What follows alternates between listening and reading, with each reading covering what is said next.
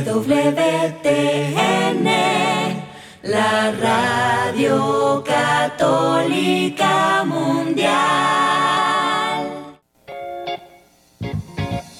Desconéctate del mundo y conéctate con Dios. Aquí estamos conectados en familias, amor. Siendo luz para todos los hombres. La paz de Jesús sea con ustedes, queridos oyentes. Qué alegría que el Señor nos conceda nuevamente estar en este programa con ustedes. Damos gloria a nuestro Padre del Cielo y hoy estamos las hermanas comunicadoras eucarísticas del Padre Celestial. Hoy con ustedes está la hermana Mónica María y la hermana Iris Consolata. Bueno, queridos oyentes y aquellos que están por primera vez con nosotros, les recordamos cómo pueden buscarnos a través de nuestras redes sociales. Entonces en Facebook y en YouTube nos pueden buscar como comunicadoras eucarísticas, en Instagram y en nuestra página web como comunicadoras.org. Así es, y damos la bienvenida a todos los que se conectan por primera vez. De verdad, un gran abrazo, bienvenidos. Y pues, ¿qué le parece, hermana Mónica, si nos ponemos en presencia del Señor para que nos regale su Santo Espíritu y podamos aprovechar al máximo pues el programa que hoy vamos a compartir para que el Espíritu nos visite y nos abra esta conciencia tan hermosa que tenemos de parte de Dios y así nos hable. Así que vamos a hacer una pequeña oración. En el nombre del Padre, del Hijo y del Espíritu Santo. Amén. Aquí quienes puedan cerrar sus ojitos, ponerse en presencia de este Padre Celestial que nos ama tanto, vamos a agradecer este día de hoy. Padre, gracias por habernos llamado a la santidad, gracias por la creación, gracias por llamarnos a ser tus hijos predilectos, tus hijos amados, consentidos y preferidos.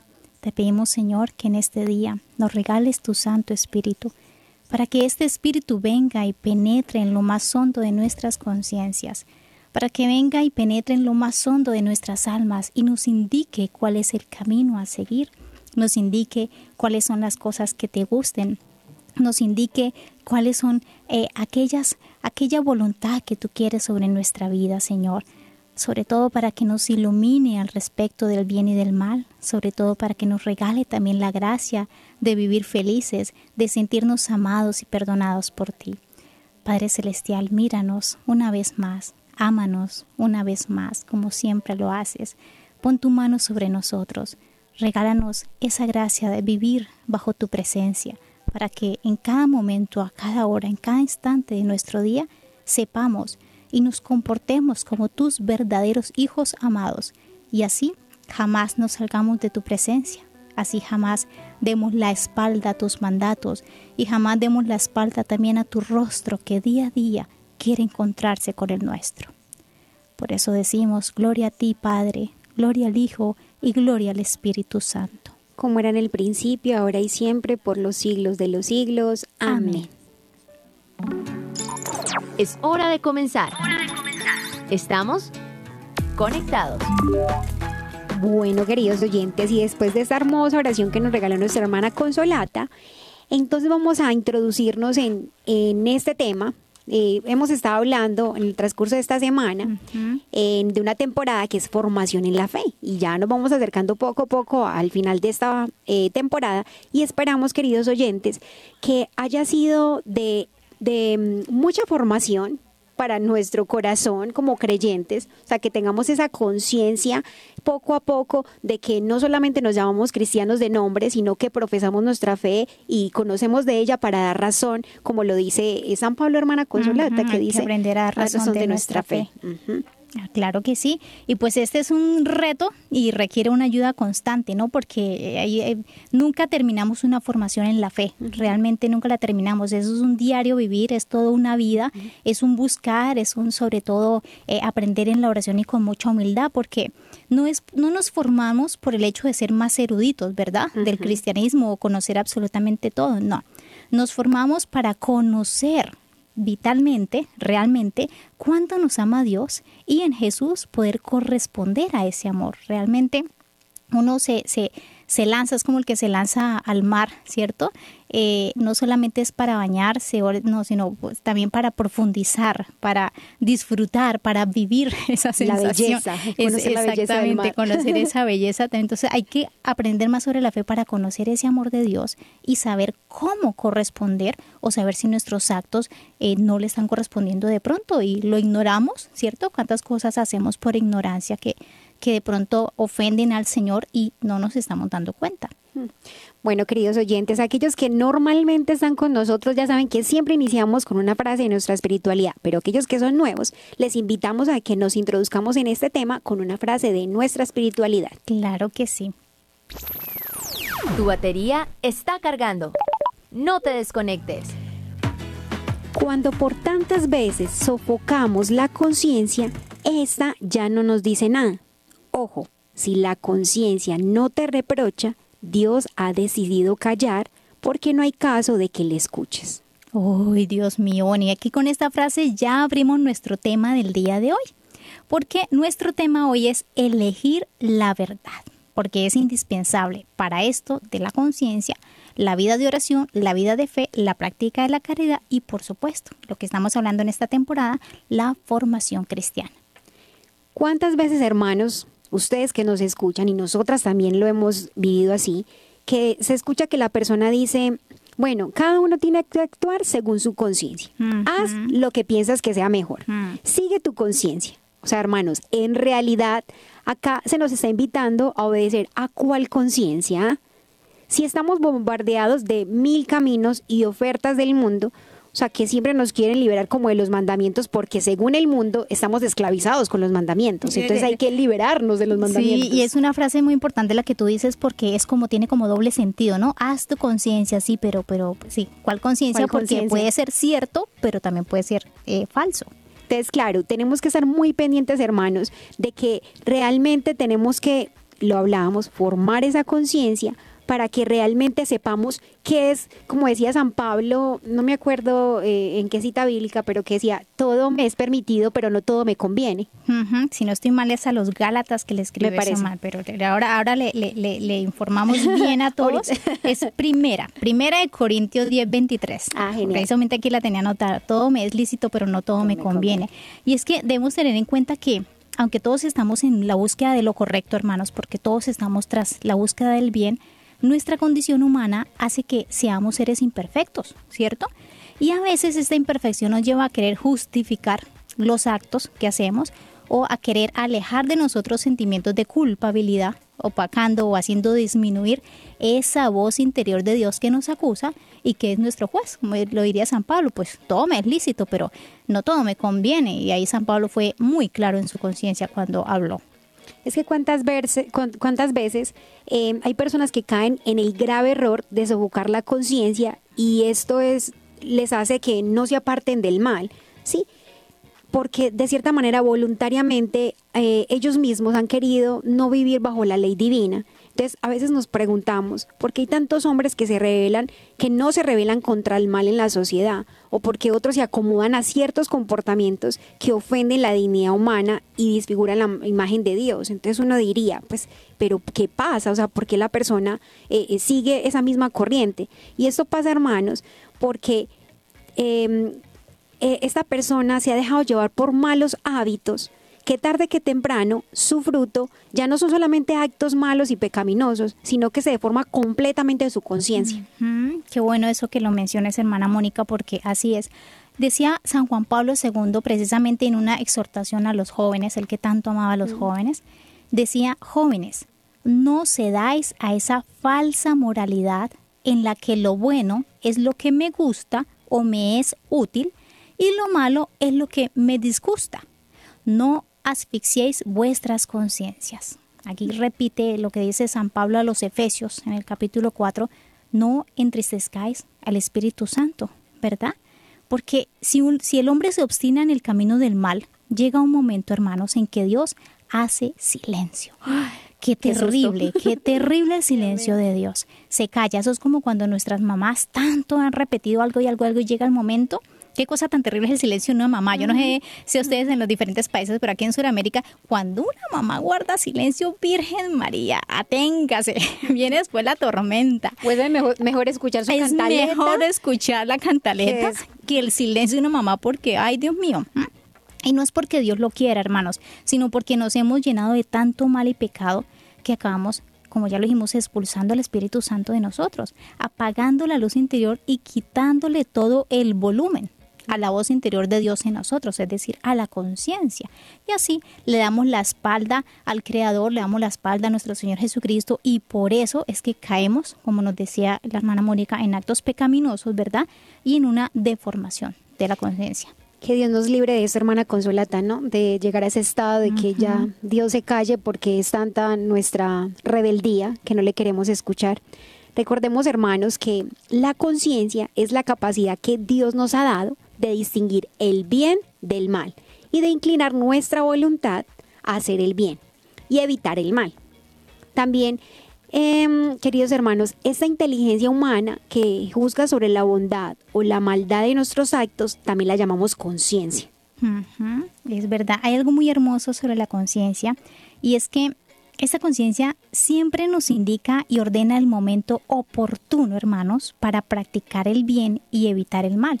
El Catecismo de la Iglesia en su sección tercera habla una cosa muy hermosa y dice que es el sagrario del hombre, es ese cuarto interior donde solamente Dios habla. Ojo, cuando llegamos a una conciencia perfecta, que es una conciencia totalmente ya formada, escuchamos, por eso era que los santos les, se les facilitaba tanto, ¿no? Ellos sabían en qué momento, en cada momento, qué hacer el bien. O sea, el Espíritu Santo estaba ahí morando y viviendo en esa habitación nuestra y Él hablaba en todo momento y la persona, el santo, le escuchaba a cada momento. Entonces, eso es algo precioso, es algo hermosísimo que no debemos dejar eh, que se nos arrebate, no debemos dejar que se nos quite, porque la conciencia la podemos comparar también con una forma de juicio, ¿cierto?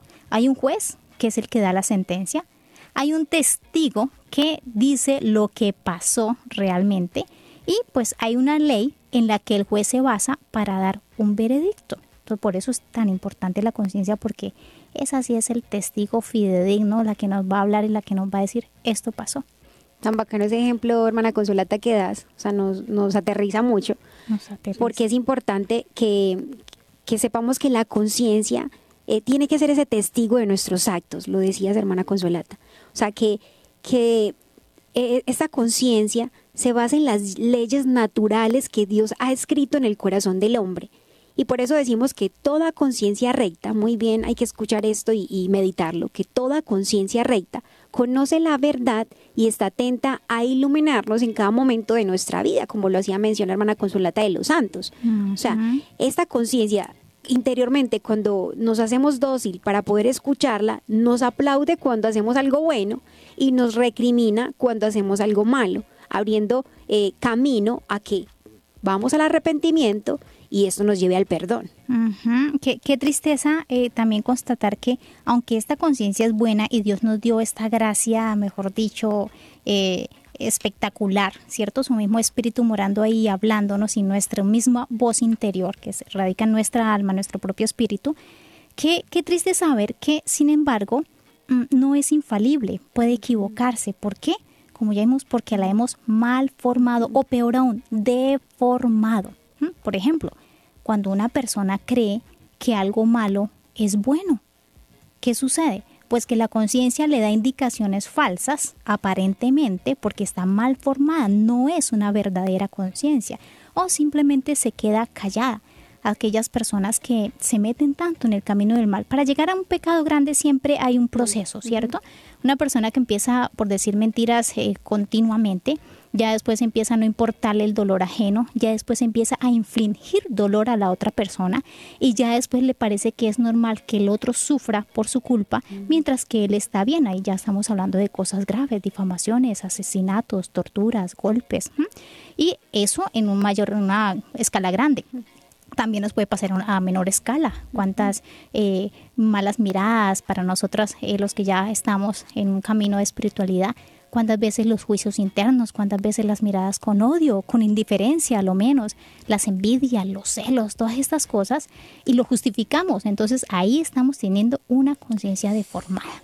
Dios mío, y a veces pasa esto cuando hablamos de una conciencia mal formada, eh, puede suceder por ignorancia o, o por criterios del ambiente en el que uno vive, o ya criterios falsos que, que, se hayan interpretado como verdaderos o por las debilidades repetidas, sí, como lo decías tú, que se empiezan con pequeños actos que después se vuelven eh, actos eh, concretos grandes que nos cortan esa relación con Dios como lo hablábamos en programas anteriores, que es lo que hace el pecado mortal.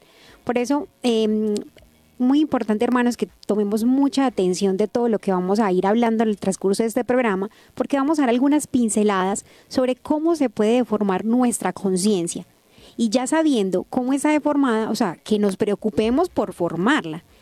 Y también importantísimo que mm, aseguremos que sabiendo, digamos, ya la dificultad, nos procuremos formarla y siempre, o sea, como que cuando detectemos que nos estamos yendo por el camino de, corregir de una, o sea, no no decir como, pues tampoco tengo que ser tan exagerado, no, de una corregirnos. Sí, sí, algo muy bonito lo que tú decías, los extremos son malos. Una una cosa es una conciencia bien recta, formada y otra cosa es ser escrupulosos, ¿no?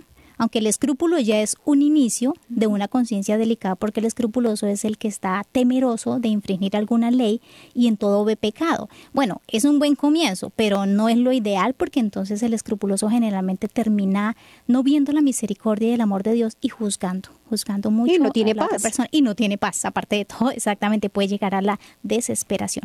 Entonces, el primer el primer lugar vamos a ver lo que se llama una conciencia indelicada. Esto es lo que puede resultar cuando deformamos nuestra conciencia. ¿Y qué es una conciencia indelicada? Es cuando nos va resbalando todo y pasamos de un poco de mal a muchísimo mal. Es cuando eh, paso a paso, sin darnos cuenta, cuando eh, vamos aceptando voluntariamente pequeñas faltas o imperfecciones en nuestros deberes diarios, llega el momento en que la conciencia indelicada no hace caso de esas faltas y ya no nos avisa de que tenemos que hacer las cosas bien, ¿cierto?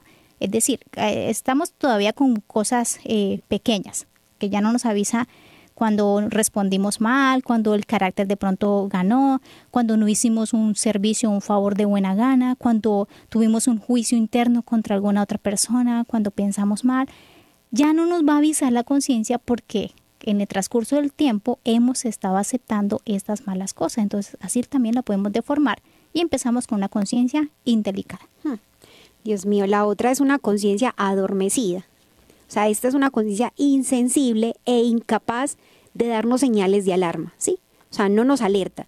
Y esto sucede principalmente, hermanos, por la pereza o la superficialidad que nos impide entrar en nosotros mismos para analizar lo que hacemos. O sea, vivimos eh, eh, y estamos en este mundo en que todo tiene que ser ya, que estamos acostumbrados por las mismas eh, tecnologías a que todo tiene que ser instantáneo. Entonces nos movemos en un mundo tan superficial que no tenemos espacios como de hacer silencio, de parar y que nuestra conciencia nos hable. Entonces estamos continuamente, sí, como todo muy superficial. Es muy, muy, interesante conocer eso porque nos puede estar pasando. Y la tercera malformación de una conciencia es una conciencia domesticada.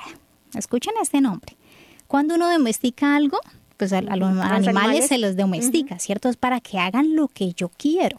Entonces es cuando le ponemos una correa y no nos dejamos, no dejamos que nos llamen la atención y que eh, nos diga qué es lo que estamos haciendo de mal ¿verdad? Es cuando la callamos.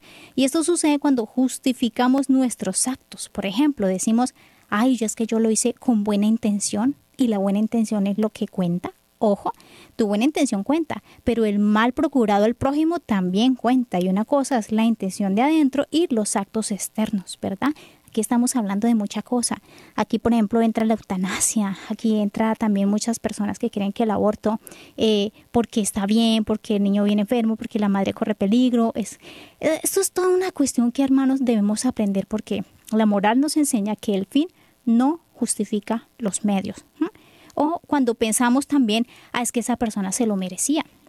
Entonces, ay, que le va a llamar, porque es que esa persona es odiosa, esa persona es arrogante, es orgulloso. Sí, pero a ti no te compete educar de mala manera a la otra persona. Al contrario, nos dice San Pedro que hay que devolver eh, el bien eh, con el mal, ¿no? Contra el mal.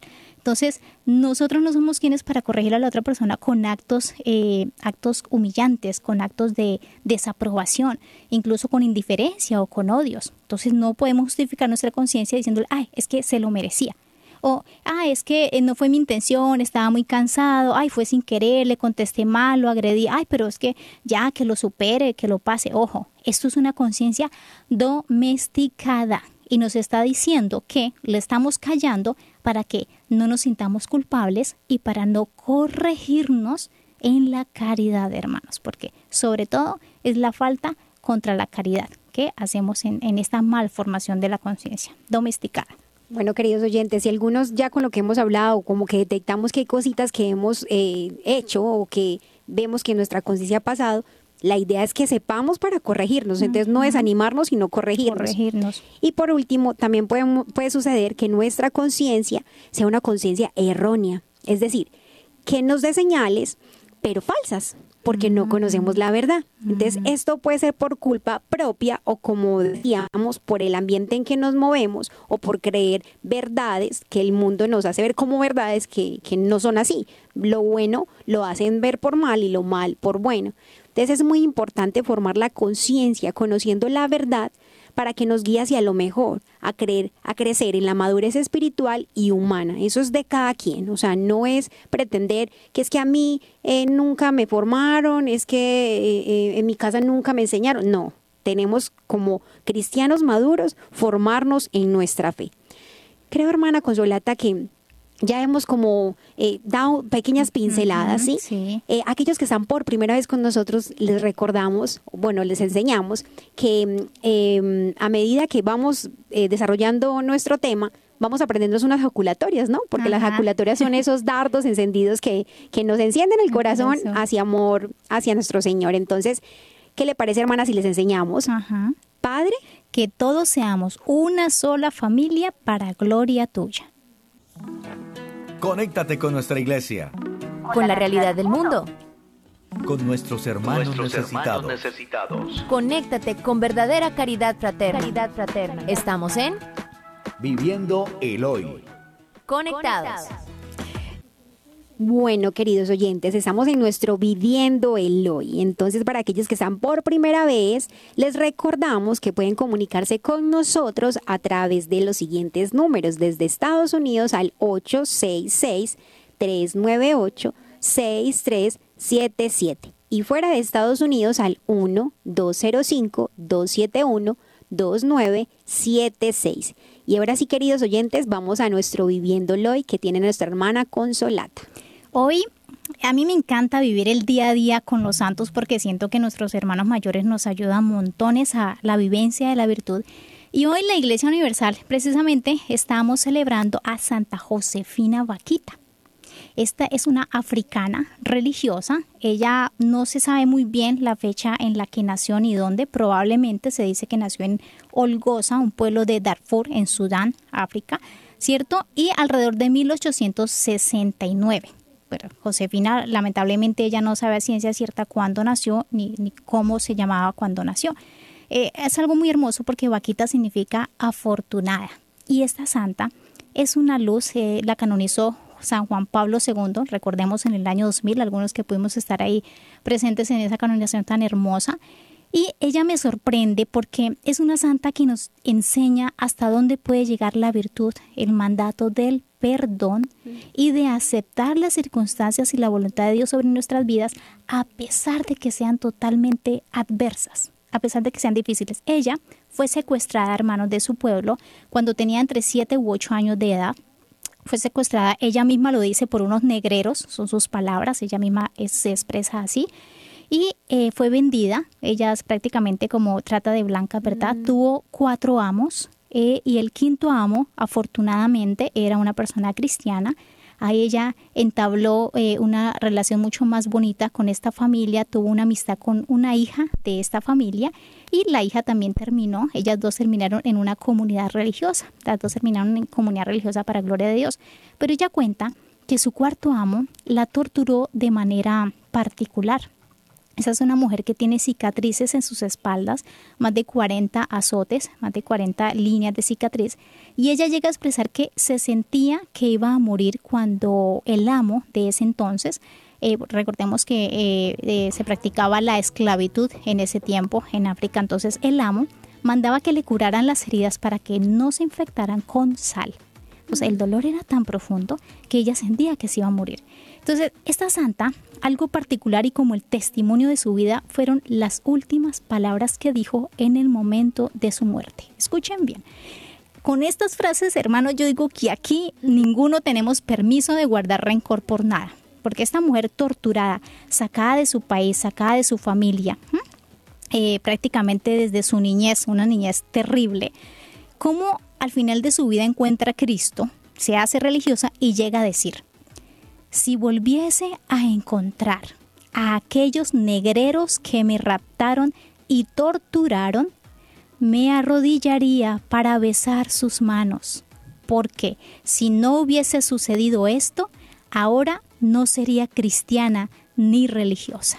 Wow wow, eso es una cosa impactante porque ella fue capaz de ver la mano de Dios en esa desgracia, porque es una desgracia, no estamos diciendo que es una desgracia total y esto es algo eh, lamentable y culpable y que no debemos aprobar. Una desgracia eh, que fue secuestrada, raptada y vendida, pasada por cuatro amos, cinco amos. Y ella tiene esa capacidad de ver en esto la divina providencia, que por caminos tortuosos llegó a conocer a Cristo. Entonces, es preciosa esta santa, a mí me fascina para que la conozcamos, hermanos, para que la amemos, Santa Josefina Vaquita, para que la amemos y le pidamos la gracia a ella de aprender a perdonar y a valorar, a darle sentido también a nuestro sufrimiento. Definitivamente ahí se cumple la palabra de Dios en Romanos 8:28, ¿no? Cuando dice todo pasa para el bien de los que aman a Dios. Me impresiona, o sea, literal cómo ahí se, eh, eh, o sea, ella lo experimenta y lo vive de que Dios se valió de esa dificultad para acercarla a ella. O sea, Dios no la mandó. No, para La permitió y de eso se glorificó, porque siempre Dios se glorifica de un aparente mal que en este caso sí era un mal, para glorificarse y, darse a conocer. Ajá. Hermoso. Sí, sí, sí. Recordemos que una cosa es que Dios quiere el bien y siempre va a querer el bien para nosotros. Y otra cosa es que permita el mal, ¿cierto? Por la libertad del hombre. No vamos a echarle la culpa a Dios de que el Señor nos manda males, jamás, hermanos. Dios nunca nos manda males. Si no, no nos hubiera enviado Cristo para salvarnos, ¿cierto? Nosotros somos los que hacemos el mal. Y Dios se aprovecha de esto para respetar la libertad. Mire qué, qué cosa, qué increíble el misterio divino, el amor tan grande y permite ese mal, pero nos recompensa, nos recompensa con frutos grandes cuando sabemos aprovechar estos males que eh, en circunstancias, en diferentes circunstancias, en algunos casos no se pueden evitar. Mira que justo la historia de Santa Vaquita que estabas hablando da mucho eh, pie como a lo que hemos estado hablando esta semana, porque hablábamos de cuando se ve el sufrimiento de, la mano del Señor, uno aprende a, ver que Dios siempre está con uno, que nunca lo deja solo, pero cuando nos negamos a aceptar, o sea, porque como decía Santa Teresa de Ávila, no pedir nada, no rechazar nada, ya si llega, pues aprovecharlo, tanto para el bien, para mi santidad y la santidad de, lo de los que me rodean. Gracias hermana por ese viviendo el hoy. y bueno, pues saludamos a todos aquellos que están con nosotros a través de las redes sociales, saludamos a aquellos que están a través de EWTN Radio Católica Mundial, saludamos a Adrián Vázquez, gracias por tu compañía y a cada uno de los que están allí que tal vez no comentan, pero sabemos que nos están acompañando. Claro que sí, también saludamos a todos nuestros amigos, hermanos y familia que están a través de nuestro chat en vivo por YouTube. Eh, a Miriam Sila, Julio César, bueno, eh, a Mauricio Rivera. Hay algunos que dicen que no se escucha, ojalá ya se está escuchando, confiamos en el Señor. A Julio César, yo ya lo dije, a Ana Elizabeth, a Alexander Ayala, a Roncancio, bendito sea el Señor, Alejandra Gil, bueno, en fin, a Denis Ramírez, eh, bueno, todas las personas, a Delmira González, a Lugeria Kimis, a Ana Zumba, a Juliet Echeverry, a Tatiana, Alicia Márquez, bueno, en fin, a todos aquellos que se están conectando a través de nuestra canal en YouTube. Un gran abrazo y por supuesto todas sus peticiones de oraciones las tenemos muy pendientes en nuestras oraciones diarias y gracias por estar acá de verdad. A John Elkin Jiménez, bueno, muchas gracias por el saludo ahí personalizado, con muchísimo cariño, un gran abrazo. Y esperamos entonces, eh, con la ayuda de Dios, cada vez ser más familia y estar unidos en oración para crecer aún más en nuestra fe. Así rápidamente saludamos a todos los que están a través de Facebook, porque son muchos, no los podemos mencionar todos, pero saludamos a Nancy, a Katy, a Jesús, a Flor, a Marta, a Graciela y a cada uno de ustedes que está ahí con nosotros. Gracias por su compañía. Y bueno, queridos oyentes, este ha sido nuestro Viviendo el Hoy. Seguimos conectados. Seguimos conectados. Bueno, seguimos conectados con nuestro tema, elegir la verdad. Y es importante, queridos oyentes, que cada uno de nosotros se autoevalúe para conocer si tiene una conciencia deformada y así corregirla e irla formando. Para esto hay tres reglas importantísimas que debemos seguir para pues que realmente nuestra conciencia sea recta. Pero antes, hermana Consolata, tenemos una pregunta. Sí, es, sí es. Acá tenemos una pregunta de Juliet Echeverry. Echeverry, espero estarlo diciendo bien. Eh, ella nos dice, bueno, hola hermanas, eh, desde Tenerife, Islas Canarias. Ella nos pregunta, ¿cómo tener una conciencia recta? Primero. Y segundo, ¿las heridas pueden dañar o afectar la conciencia? Bueno, Juliet, la primera pregunta ya te la vamos a, a, responder a lo largo del programa porque precisamente vamos a hablar de eso. Y la segunda por supuesto que sí. Las heridas pueden dañar y afectar nuestra conciencia porque si a un niño, por ejemplo, mm. le causan una herida, sobre todo en el, en el ámbito de su cuerpo, este niño va a crear una conciencia muy diferente a la sana y va a crecer creyendo que algunas cosas malas son buenas. Y ahí ya le estamos dañando eh, la conciencia. Lo voy a decir así abiertamente, por ejemplo, cuando un niño es criado por parejas eh, homosexuales, eh, le estamos mandando la información a la conciencia de este niño de que tener dos papás es bueno y es normal y es sano. Entonces ahí le estamos deformando la conciencia. O cuando un niño es sujeto a abusos sexuales, también donde no se le explica al niño que esto es malo, el niño crece con una herida y con una mala conciencia. Por ejemplo, la conciencia le puede estar diciendo, bueno, Dios es malo porque permitió esto, Dios no estuvo, entonces Dios no me ama y lo cree como una verdad y ahí estamos atacando de frente la conciencia. ¿Por qué? Porque tiene una herida muy grande. Entonces la importancia de aprender a, sanar nuestras heridas, a identificarlas primero, a identificarlas y hacer un proceso de sanación ya con la ayuda pertinente del caso. Bueno, Gracias, hermana Consolata, por la respuesta. Antes, siguiendo con nuestro tema, vamos a um, hablar un poco de cómo saber formar nuestra conciencia, dice el numeral 1783 de nuestro catecismo de la Iglesia Católica, una conciencia bien formada es recta y veraz. Entonces vamos con el primero. Nunca puedes hacer el mal para obtener un bien. O sea, hermanos, en otras palabras, el fin no justifica los medios. Eh, bueno, al respecto de eso, ¿no? Recordemos que la moral enseña que un acto para que sea bueno, todo el proceso debe de ser bueno.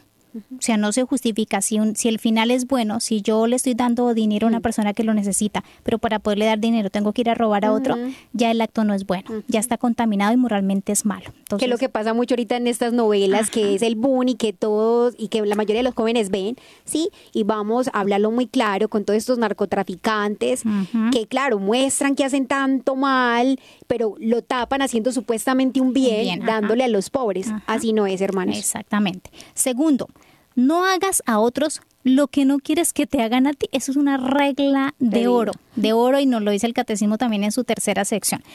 O, pues, visto de, forma, más bien, voltémoslo también de forma positiva, trata a los demás como te gustaría que ellos te trataran. Entonces, eh, hay que tener esta eh, formación de la conciencia porque si tú todo lo quieres para ti de una forma egoísta, ¿sí? Sin pensar, como ya decíamos, en el bien del prójimo, pues no estás teniendo una conciencia recta para nada. Bueno, vamos con la tercera. Respeta siempre los actos de los demás y los juicios de su conciencia. Esto quiere decir que tu conciencia no debe juzgar los actos de los demás, sino únicamente los tuyos, aunque esto no significa aceptar como bueno lo que objetivamente es malo.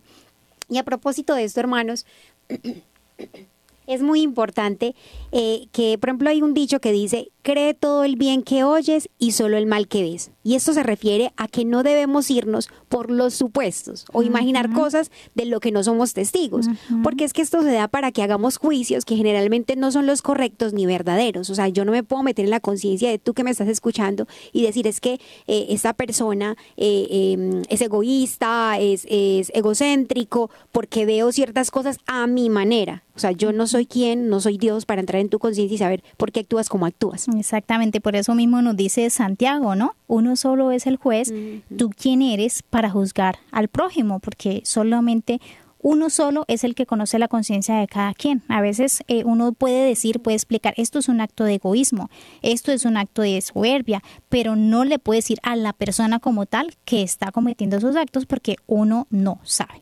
Ahora, hermanos, si nos damos cuenta de que nuestra conciencia quebranta alguna de estas tres reglas, es decir, nunca hacer el mal para obtener un bien, no hacer a los demás lo que no quiera que nos hagan a nosotros y respetar siempre los actos de los demás y los juicios de su conciencia, si alguna de estas tres cosas las quebrantamos, pues entonces no estamos teniendo una conciencia recta. Posiblemente está desviada o esté deformada. Así que es necesario poner enseguida pues manos a la obra, ¿cierto? Como para mejorar. Y bueno, pues ya vamos a responderle a, nuestra hermana que nos estaba preguntando eh, qué hacer para tener una conciencia eh, recta, precisamente a, Juliet. Entonces, ¿qué les parece si nos eh, compartimos algunas prácticas que de pronto pueden ayudar a lograr esto? Vamos entonces con la primera práctica es necesario que estudiemos el Evangelio y el catecismo, hermanos. O sea, es importantísimo que eh, debajo de la almohada esté el Evangelio y que siempre tengamos cerca de nosotros el catecismo, porque es importante informarnos también buscar los documentos del Papa, los que eh, nos habla nuestra Iglesia Católica, porque ya no vale este pretexto de es que a mí nadie me lo habían dicho, es que a mí no me enseñaron. No, eso no sirve de excusa para nosotros los cristianos católicos, porque es propio de una persona madura formarse o informarse de las normas que deben regir su vida. O sea, eso depende de cada uno de nosotros. No podemos depender que es que el padre me enseñe en la parroquia, que es que genial si te pueden informar, pero eres tú que te tienes que autoformar. Hay algo bien particular. Yo cito mucho el catecismo, hermanos, pero es para que lo leamos de verdad porque está muy, muy clarito y muy hermoso. Y el catecismo en esta tercera parte sobre la conciencia precisamente nos habla sobre la conciencia vencible y la invencible. La vencible es la que nos está hablando la hermana Mónica, es decir, usted se puede formar perfectamente, puede aprender, puede leer, puede preguntar, puede indagar, puede eh, eh, hacer introspección, ¿verdad? Y la invencible es ya cuando una persona tiene algún problema mental, ¿cierto? Sufre algún tipo de retraso mental, eh, ahí sí es invencible. A esa persona sí tiene derecho a decir, no sabía que era malo porque tiene ya un problema físico y no puede, pero el resto de nosotros, que podemos contar bien, bendito sea Dios, tenemos el deber de hacerlo. Ahora, segunda práctica, reflexionar antes de actuar. Hermanos, Juliet, no es nada bueno guiarse por los propios instintos o por los eslogan que se oyen, sino por convicciones serias y profundas. Y aquí es bueno mencionar que no vale el argumento ese de, decir creí que era bueno porque todo el mundo lo hace. Hay una frase que acá es un poco fuerte, acá en, en mi tierra por lo menos le decimos y es mal de muchos, consuelo de tontos. Es decir, si todo el mundo está mal y hace las cosas al revés, no significa y no justifica que yo voy a hacer lo mismo porque todo el mundo lo hace. Entonces hay que reflexionar. La reflexión es un don también del Espíritu Santo. Él es el que nos ayuda a reflexionar. Entonces paremos, no nos dejemos guiar por los instintos que siempre quieren, eh, son como, eh, ¿cómo se llama eso? Cuando van de primeras, o sea, atacan, surgen son instantáneos, mejor dicho, y no, hay que refrenar, por eso él también la práctica tan bonita de la, de la moderación, ¿cierto? De la abstinencia también acá, de la sobriedad, es muy bueno para el cristiano, para así aprender a saber actuar en cada momento si es bueno o es malo. Qué chévere que dice eso, hermana Consolata, porque ahorita, en, digamos, los jóvenes se rigen mucho de si lo siento, si lo quiero, si me apetece, si me nace. Y no es así porque es que no somos animalitos. Los animalitos sí lo hacen porque les nace porque lo sienten en ese momento. Nosotros los seres humanos, gracias a Dios, tenemos la capacidad Razón. Ajá, de razonar y decir, como lo decía San Pablo, todo me es permitido, pero no todo me conviene. Entonces también es necesario que de vez en cuando, hermanos, revisemos cómo estamos llevando nuestra vida. Y entonces uno buscar realmente Dios qué quiere de mí, no yo qué quiero de mi vida, sino Dios qué quiere de mí. Y viendo así puedo saber, ¿realmente estoy llevando las cosas bien o estoy fallando? So, Y- lo, lo- lo que tú decías, perdón, hermana Mónica, también de, de no creer en el eslogan, las películas que ahora muestran Mm. muy famosas. Yo, yo últimamente, a veces que uno sale como a visitar a su familia, se da cuenta como el, el auge, ¿no? Y a veces, no, películas de famosos, los ladrones, ¿no? Los que roban bancos porque el banco hizo algo malo y no se merece tener allá todo La el dinero. por la mano. Exactamente. Entonces, no, y, y entonces vemos eso y la persona que no tiene una buena conciencia dice, ah, bueno, se deja arrastrar por el instinto de que qué fácil sin trabajar ganar dinero y aparte hacer justicia. cuánto mal se hace con estas cosas que se permite uno ver, porque ahorita usted le puede eh, escuchar de un niño que, que quiere ser cuando crezca, que yo quiero ser sicario, que yo quiero ser eh, como Pablo Escobar. O sea, imagínate cómo se deforma ahí la conciencia de los niños viendo este tipo de programas. O sea, por eso padres de familia, hay que poner mucho cuidado en lo que sus niños ven. No se confíen que es que el niño tiene el celular, pero yo ya le puse YouTube Kids, entonces no pasa nada. No, porque ahorita por todos los medios los niños son más curiosos, más inteligentes que uno y terminan viendo cosas que no deben ver. Y eso tarde que temprano hace mal a la conciencia de los niños. También es muy importante, hermanos, que hagamos examen de conciencia, ¿sí? Porque después de que nos examinemos, nosotros, no examinando el vecino, ni a mi esposa, ni a mi esposo, sino nosotros, porque yo hago mis actos por, o sea, lo decimos en el acto de contrición, por mi culpa, por, mi, culpa, propia no por culpa. el esposo, ni por el hijo, ni es por que la mi vecina. esposo me saca la piedra. No, mira, si es que la piedra ya está dentro y te la sacaron. Entonces, importantísimo, hermanos, hacer el examen de conciencia y luego hacer la confesión y arrepentir, o sea, pedir la gracia y arrepentirnos de nuestros pecados. Precisamente, hermana Mónica, esta es la tercera práctica para adquirir una conciencia recta, confesarnos frecuentemente. Este sacramento que para mí es uno de los más preciosos, no es aparte por debajo de la Eucaristía, pero es un sacramento precioso, bueno, todos igual. Nuestra conciencia, a través de que a medida que nos vamos confesando frecuentemente, se irá haciendo más delicada y sensible a la voz de Cristo y a las pequeñas faltas. Recordemos, hermanos, que la confesión trae consigo unas gracias muy hermosas, que es, por ejemplo, ir formando precisamente la conciencia, ir fortaleciendo nuestra voluntad para los que no saben, cada vez que se confiesan de un pecado, la gracia de la confesión le alcanza el fortalecer la voluntad para no volver a cometer, a cometer este pecado, algo que la gente a veces no sabe y se cansa de confesarse. No, no se cansen porque la gracia de la confesión trae estas eh, fortalezas y nos va haciendo una conciencia más delicada. Si esperamos solo a tener un pecado grandote, pesado, o sea, un pecado mortal, para confesarnos, pues la conciencia no se nos irá formando tanto, sí se forma, claro que sí, por supuesto, pero no tanto como si nos confesamos frecuentemente por esas pequeñas eh, cosas o más bien imperfecciones eh, diarias de nosotros que tenemos como seres humanos. Había un santo, creo que era San de Petrelchina, que él se confesaba muy, muy seguido. Entonces otro fraile, al darse cuenta de eso, le dijo, hermano, pero es que usted se confiesa por cualquier suciedad, porque él decía que la confesión también era una gracia de la Virgen María, el que amaba tanto a María Santísima. Entonces el otro monje molestando le dijo, hermano Fray Pío, pero es que usted por la más pequeña suciedad va corriendo a los brazos de su mamá. Y entonces el santo le respondía, ay, ojalá por la más pequeño salpique yo pudiera correr más seguido para que mi mamá me limpiara.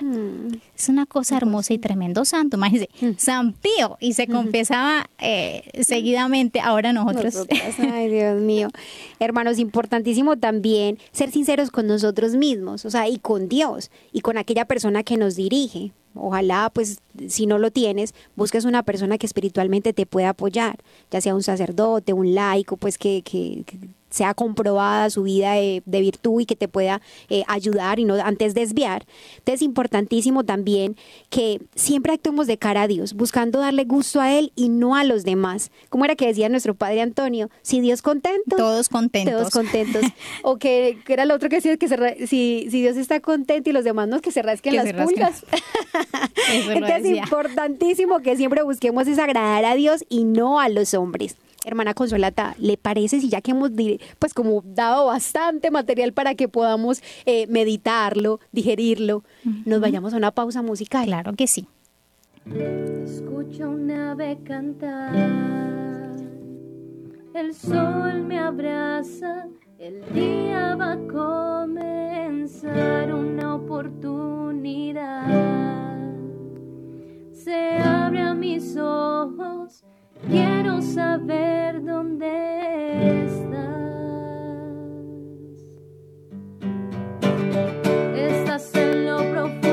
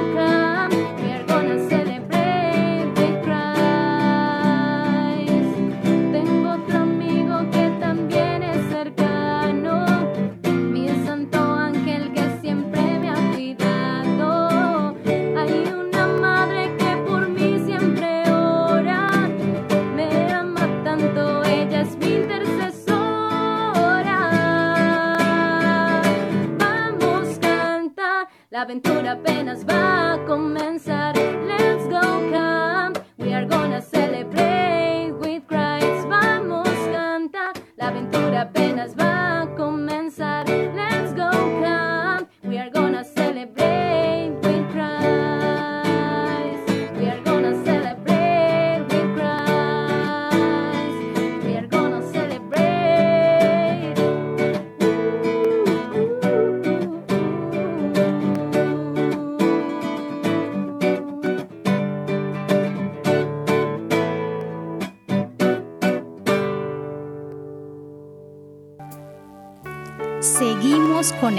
queridísimos hermanos. Y bueno, entonces como práctica final, pues para todos aquellos que quieren empezar, que queremos empezar a formar nuestra conciencia, recordemos a Gálatas, lo que nos dice San Pablo en Gálatas 6, del versículo 9 al 11. No os canséis de hacer el bien, porque a su tiempo Dios permitirá pues la cosecha de lo que hayamos sembrado, ¿verdad? Entonces, no desanimarse es eh, como el, el último tip, ¿cierto? Como el último consejo para hacer una conciencia, para formar una conciencia recta. ¿Por qué? Porque no hay que desanimarse ante las caídas, aunque sean profundas. Debemos aprender siempre, hermanos, a comenzar de nuevo una y otra vez. Como hijos, nunca podemos dejarnos llevar por él. Ya no lo voy a intentar, siempre vuelvo a caer en lo mismo. No, simplemente hay que reconocer que no es con nuestras propias fuerzas eh, que tenemos la victoria, sino por Cristo que vive en nosotros. Todo lo puedo en aquel que me fortalece, vuelve a decirnos San Pablo, ¿cierto? Entonces, no nos casemos de obrar el bien y por lo tanto pidamos al Espíritu Santo, pidamos la fuerza y el poder del Espíritu Santo que viene de Dios para que nos transforme y nos vaya iluminando nuestra conciencia para asemejarnos cada vez más a Cristo. Bueno, y por, por último, hermanos, eh, tener presente que estos hábitos, estos hábitos buenos, y haciéndonos el propósito de no permitir que ninguna imperfección voluntaria eh, la, la cometamos, estoy segura, estamos seguras de que con esa conciencia así tan clara y ese deseo de verdaderamente ser santos, podremos defendernos frente a la presión o cualquier chantaje que nos presente el mundo y nuestra propia carne. Entonces es importantísimo, eh, como lo decía la hermana Consolata, el no desanimarnos porque el ejemplo de los santos nos ayuda. Los santos no se hicieron santos porque nunca eh, cometieron un pecado o, o se equivocaron, sino que dando, dándose cuenta de que cometieron un error, de una se levantaban y acudían a la misericordia de Dios. Esa es la santidad. No caer no en errores, sino que habiendo cometido algún error, de una confiar que la misericordia de Dios es más grande que mi debilidad. Alguna vez escuché un, un refrán, por así decirlo, decía, santo no es el que no cae, sino santo es el que se levanta muy rápido. Qué hermoso. O sea, entre más rápido nos levantemos, mucho mejor. Y bueno, hermanos, vamos entonces ya con nuestras conclusiones, ¿cierto? Y recordemos entonces en estas conclusiones lo que nos dice Proverbios 20:27. El espíritu humano es lámpara del Señor que examina todo lo más hondo del ser. Es una cosa tan preciosa, es una bella frase de la Biblia y vemos aquí cómo la conciencia es ese espacio interior de diálogo entre Dios y el hombre, donde el Espíritu de Dios es precisamente el que ilumina y el Espíritu del hombre es el que está ahí presente para recibir esa luz del cielo, para recibir esa como esa gracia de ver las cosas en su recto uso, en su recto si es bueno o si es malo. También decíamos que la conciencia es el testigo exclusivo de lo que sucede en la intimidad de la persona y de su esencial y su esencial rectitud o maldad moral. Entonces, para esto, el catecismo de la Iglesia Católica nos dice que, que juzga la bondad o maldad de las distintas opciones por las que tenemos que decidir y nos llama a elegir el bien, así que cada vez que escuchamos la voz de la conciencia podemos decir que oímos a Dios que nos habla cuando educamos nuestra conciencia, porque uno puede decir que le está hablando Dios y en realidad me estoy hablando yo misma o el mundo me está hablando, por eso nos formamos en la conciencia. Ahora, medios concretos, cuatro medios para finalizar así, concretos que ayudan al hombre a tener una conciencia recta. Primero, la formación moral y religiosa, que es lo que estamos haciendo a través de este programa y con la lectura pues de diferentes eh, eh, del Evangelio y de documentos. Segundo, la amistad y el consejo de personas formadas, es decir, los sacerdotes, las eh, personas ya formadas pues en la virtud. Tercero, la práctica de las virtudes y cuarto, la oración. Esas cuatro cositas, formación moral, amistad con, y consejo con las personas formadas y personas en Dios. Tercero, práctica de las virtudes y cuarto, con la oración. Importantísimo decía el, eh, el Papa Francisco, que relatando pues el concilio del Vaticano II, que Dios ha escrito una ley moral en el corazón del hombre y sí o sí tenemos que obedecerle. O sea, no hay excusa para decir, es que a mí no me formaron en la fe. No, porque siempre hay una ley moral en el corazón. Otra cosa es que queramos callarla. Entonces hay que obedecerle, hay que escuchar para que podamos hacer el bien y evitar el mal. Y es que formar la conciencia, hermana, al respecto de, de nuestro tema de hoy, que era escoger la verdad, formar la conciencia es precisamente optar por la verdad, ¿cierto? Nos dice el Señor en Juan 8, 31, 38, le dice, la verdad os hará libres. Y cuando tenemos una conciencia formada, adquirimos esa verdad y podemos andar sin esclavitudes. Sin la esclavitud que nos pone el mundo, sin la esclavitud que nos pone nuestros propios instintos y sin la esclavitud del mal ejemplo de los demás. Bueno, hermanos, es mucho lo que tenemos para trabajar, pero no nos vamos a desanimar porque confiamos en la gracia de Dios, en la intercesión de los santos. O sea, no estamos solos en esta batalla. Así, hermana Consolata, que es necesario pedir en oración esto, ¿no? Entonces, les invito a que nos introduzcamos en un momento de oración para que sea el Espíritu Santo el que nos acompañe y haga que no esto quede solamente en un conocimiento, sino que lo podamos llevar a la práctica. Entonces, si es posible, cierra tus ojitos y si por alguna actividad no puedes, pon tu corazón en esa presencia de que vas a hablar al Padre Celestial. Padre Celestial, te damos gracias por este espacio que nos has permitido, por este momento de formación. Te doy gracias, Señor, por cada una de las personas que nos ha acompañado en este programa, por aquellos que lo van a ver en diferido. Gracias, Señor. Te entrego sus vidas, sus familias, sus trabajos. Tú sabes, Señor, qué hay en sus corazones y las necesidades que tienen. Acógela, Señor, en tu providencia. Te damos gracias, Señor, por la luz del divino Espíritu de Dios que nos ha acompañado y nos ha hecho comprender qué tenemos que corregir y cómo lo debemos corregir. Aleja de nosotros el desánimo, danos la confianza de que tú eres Padre y que siempre quieres ayudarnos como a nosotros que somos tus hijos. A María Santísima le pedimos su compañía y que constantemente nos reemplace y que todo lo que hagamos sea para darle gloria al Padre, al Hijo y al Espíritu Santo. Como era en el principio, ahora y siempre, por los siglos de los siglos. Amén. Estuvieron con ustedes las hermanas comunicadoras eucarísticas del Padre Celestial y pues que aquí todavía mañana vamos a terminar, terminar esta temporada de esos temas, así que los esperamos con el favor de Dios, Dios mediante mañana a esta misma hora. Estuvieron con ustedes quien les habla, la hermana Iris Consolata. Y la hermana Mónica María desde la ciudad de Cali. No olviden que esos programas, la idea es que ustedes los compartan, ¿sí? Se vuelvan comunicadores del buen mensaje del Evangelio. Dios los bendiga. Hemos estado. Conectados con Dios. Tu batería ha sido recargada. Hasta el próximo programa. Conectados